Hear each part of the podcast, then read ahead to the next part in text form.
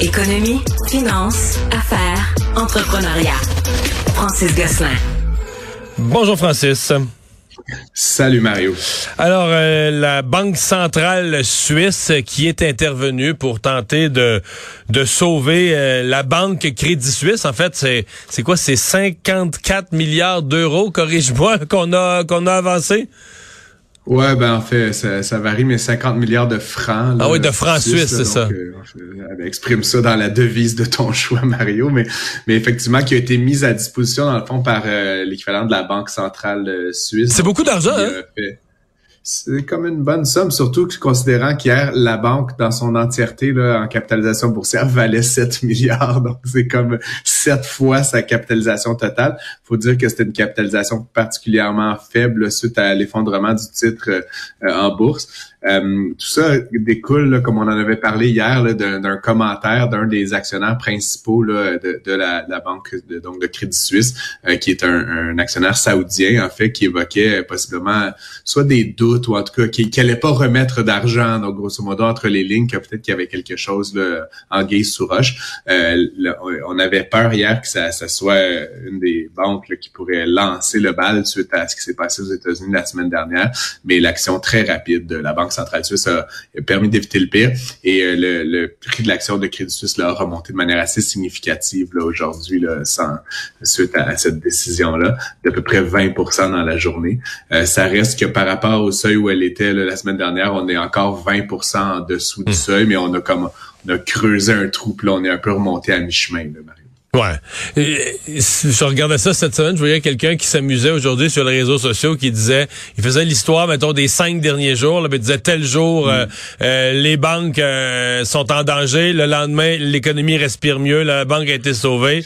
Après ça, le jour d'après, les banques sont en danger, après ça, l'économie respire mieux.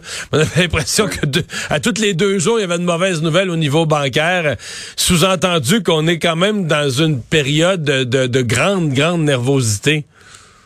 Oui, effectivement. Ah, c'est comme on dirait qu'on joue au yo-yo euh, cette fois-ci pas avec des titres technologiques comme euh, Facebook ou Google que tu sais bon c'est important dans nos vies mais à la fin tu sais s'ils perdent de l'argent c'est des grandes entreprises milliardaires.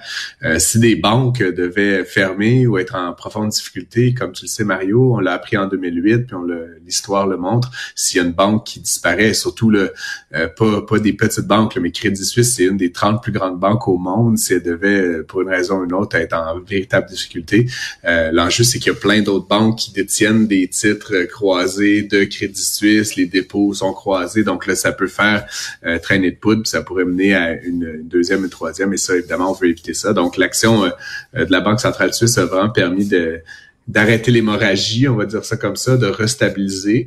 Euh, et je pense que comprendre que le c'est juste une disposition. Là. Dans le fond, l'argent est à disposition. C'est pas dit nécessairement qu'ils vont devoir en faire usage. C'était vraiment un move là, pour rassurer les marchés.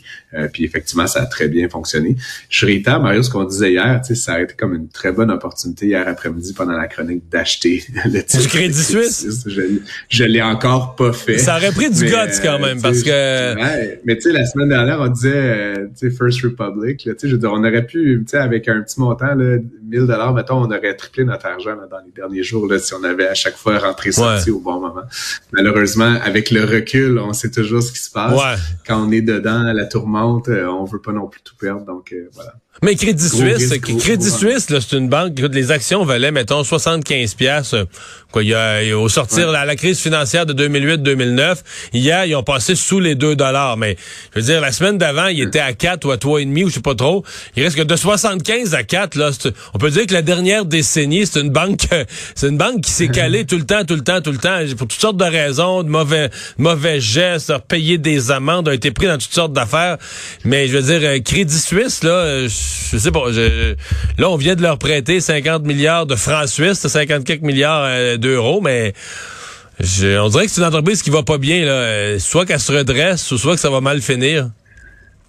Non, non, effectivement, Mario, comme tu le rappelles, avant la crise de 2008, l'action euh, valait 80 quelques dollars, là, puis euh, suite à donc cette période-là un peu tumultueuse, elle s'est stabilisée autour de 20 dollars pendant longtemps, mais là, on est vraiment sur une pente descendante chez Crédit Suisse depuis presque une décennie, là, et ce qui a mené hier, comme tu dis, là, à une valorisation là, qui était inférieure à 2 dollars l'action, là, c'est pendant quelques heures, pour une institution financière De, premier plan. Beaucoup euh, de commentateurs ont évoqué, là, tu sais, dans dans les espèces de banques privilégié, si tu veux, là, too big to fail, là, que Crédit Suisse faisait partie de celle-là. Là, donc, à quelque part, il va falloir que cette institution euh, fasse un peu d'ordre dans ses affaires et arrête de se faire prendre là, pour des, des niaiseries un petit peu.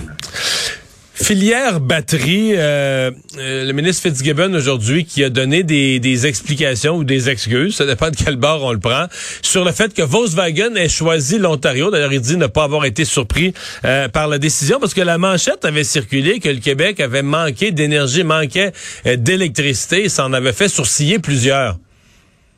Effectivement. Puis tu sais, euh, je trouve ça intéressant, Mario, de, entre les dépêches d'un média et de, l'autre, que tu sais, bon, M. Fitzgibbon dit une chose, c'est Hydro-Québec qui dit des choses qui sont pas tout à fait alignées. Puis là, tu sais, qui parle quand Hydro-Québec parle? Est-ce que c'est encore l'influence de Sophie Brochu? Mais tu sais, on voit vraiment le schisme là, qui, qui, qui persiste là, entre le ministre de l'Énergie et euh, le principal acteur de ce secteur-là au Québec.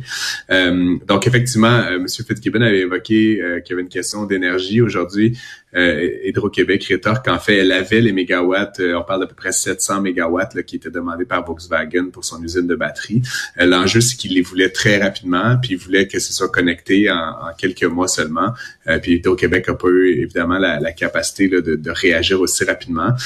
donc, c'était déjà pas mal coulé dans le béton là, que ça se fera en Ontario. Apparemment, M. Fitzgibbon le savait depuis plusieurs mois. Donc, il a pas, on a appris ça ces derniers jours, mais, mais c'est vraiment quelque chose qui allait, qui allait un peu euh, dans, cette direction-là depuis longtemps. Même Volkswagen, Mario s'est inscrit au registre des lobbyistes euh, fédéral et pas provincial. Tu sais, pour dire que à un moment donné, faut, the writing is on the wall, comme on dit.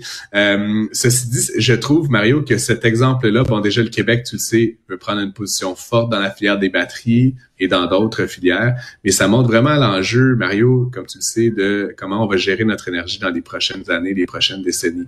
Euh, par exemple, actuellement au Québec, tu sais, on, on a un, un contrat d'exportation qui est très très profitable, mais évidemment, ça nous bloque des terawattheures puis de la puissance en, mégawatts euh, qu'on peut pas donner à de l'industrie. Et donc l'industrie, ben éventuellement, c'est créateur de valeur d'une différente façon. Donc c'est vraiment les arbitrages que doit faire Hydro-Québec et le ministre de l'Énergie euh, dans la distribution de la ressource naturelle actuellement entre la vente à fort prix à l'exportation puis générer des prendre des vu cette année là, très bonne année de profitabilité, ou prendre un peu le pari sur certaines filières, certaines industries, euh, avec des demandes qui sont fluctuantes. Puis là, encore une fois, ça nous malheureusement, on perd des opportunités quand on en, on en bloque trop pour, pour d'autres usages. Et on va devoir constamment jouer à ce jeu-là euh, dans, les, dans la prochaine décennie, tant qu'il n'y a pas une solution, soit en augmentation de capacité ou en réduction majeure de la consommation, euh, ce que je vois pas comme étant particulièrement vraisemblable. Donc, ça va être, ça va être des situations comme ça constamment. C'est juste que quand même, euh,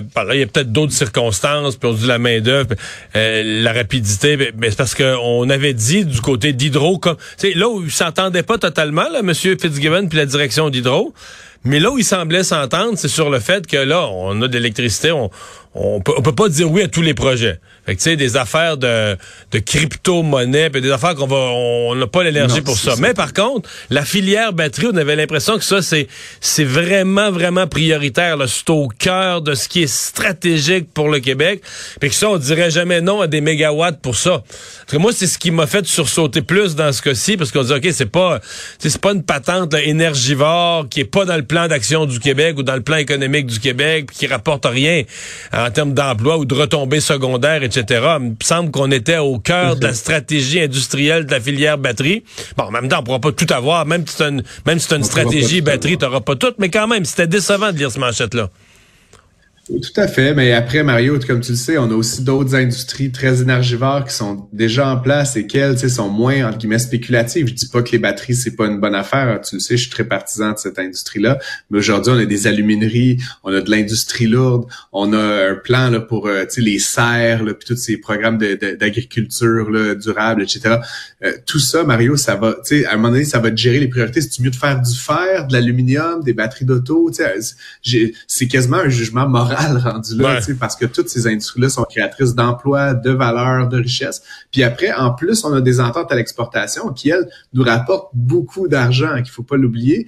Quand on te vend à quel 10, 11 cents aux États-Unis, puis vendre au tarif L à 3, 4, 5 cents ici, oui, on crée des, du profit, des emplois, des taxes, etc., mais on, on vend ça on perd des, on perd des milliards là. à l'export. Ouais. Ben, fait que c'est encore une fois, c'est tout ça qu'il faut balancer. Je voudrais pas être dans la tête de M. Fitzgibbon actuellement. C'est comme un, ça doit être un immense chiffrier, tu sais, comme, avec un million de paramètres, puis ça donne des situations comme celle de Volkswagen. Comme tu dis, il va y en avoir d'autres, mais euh, mais il va aussi y avoir des bons coups ici assurément parce qu'on continue d'avoir cette énergie-là propre puis abondante.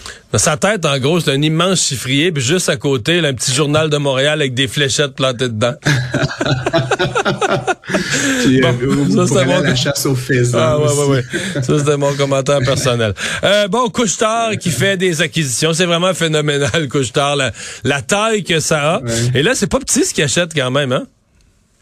Non, mais c'est pas petit, puis en même temps, tu sais, c'est... Pour eux, c'est plus si gros, là? Euh, un peu un, peu moins d'un an que je fais des chroniques euh, à, Cube. Mario, j'ai l'impression que c'est comme la quatrième fois que j'annonce une, une action de cette ampleur-là. Bon, après, celle-ci, elle est particulièrement euh, importante et surtout, bon, en dollars, mais surtout stratégiquement.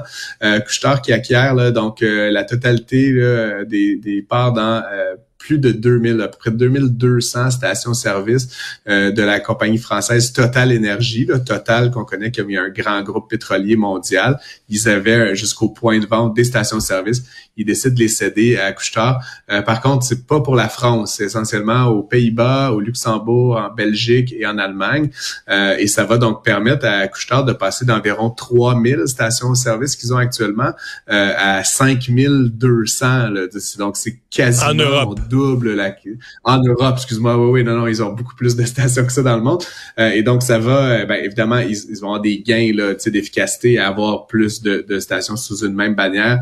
Évidemment, ça devient un, un pouvoir là, assez majeur, Mario, là, dans, dans la distribution oui, de carburant, mais aussi de plein d'autres biens et produits du quotidien. C'est des dépanneurs, ultimement, c'est des lavotos, c'est plein de, de, services de proximité à forte valeur ajoutée. Fait euh, c'est très intéressant. Puis, tu sais, c'est quand même fou que c'est une de Laval, tu sais, d'ici au Québec. Fait euh, je, je, lève mon chapeau à Monsieur, euh, Monsieur Bouchard, puis je suis quand même très content d'apprendre que l'expansion ne s'arrête pas. Je devine qu'à un moment donné, il va en avoir moins à acheter des stations-service quand, quand ça va être rendu qu'un un quasi-monopole, Mario. Je, je sais pas comment il voit ça chez ouais, mais, mais il, il reste... avoir moins des 2000 à acheter. Non, je comprends. Il reste que ça va être toute une transition. J'ai vu qu'elle a commencé peut-être plus en Europe qu'ici, mais ils, ils, ont quand même attiré le monde dans leur commerce traditionnellement à la base du commerce là, par l'essence, par l'idée que tu as devant la porte des pompes, puis euh, tous les véhicules ont besoin d'essence, puis c'est l'occasion une fois arrêté là, ben garde, tu vas acheter euh,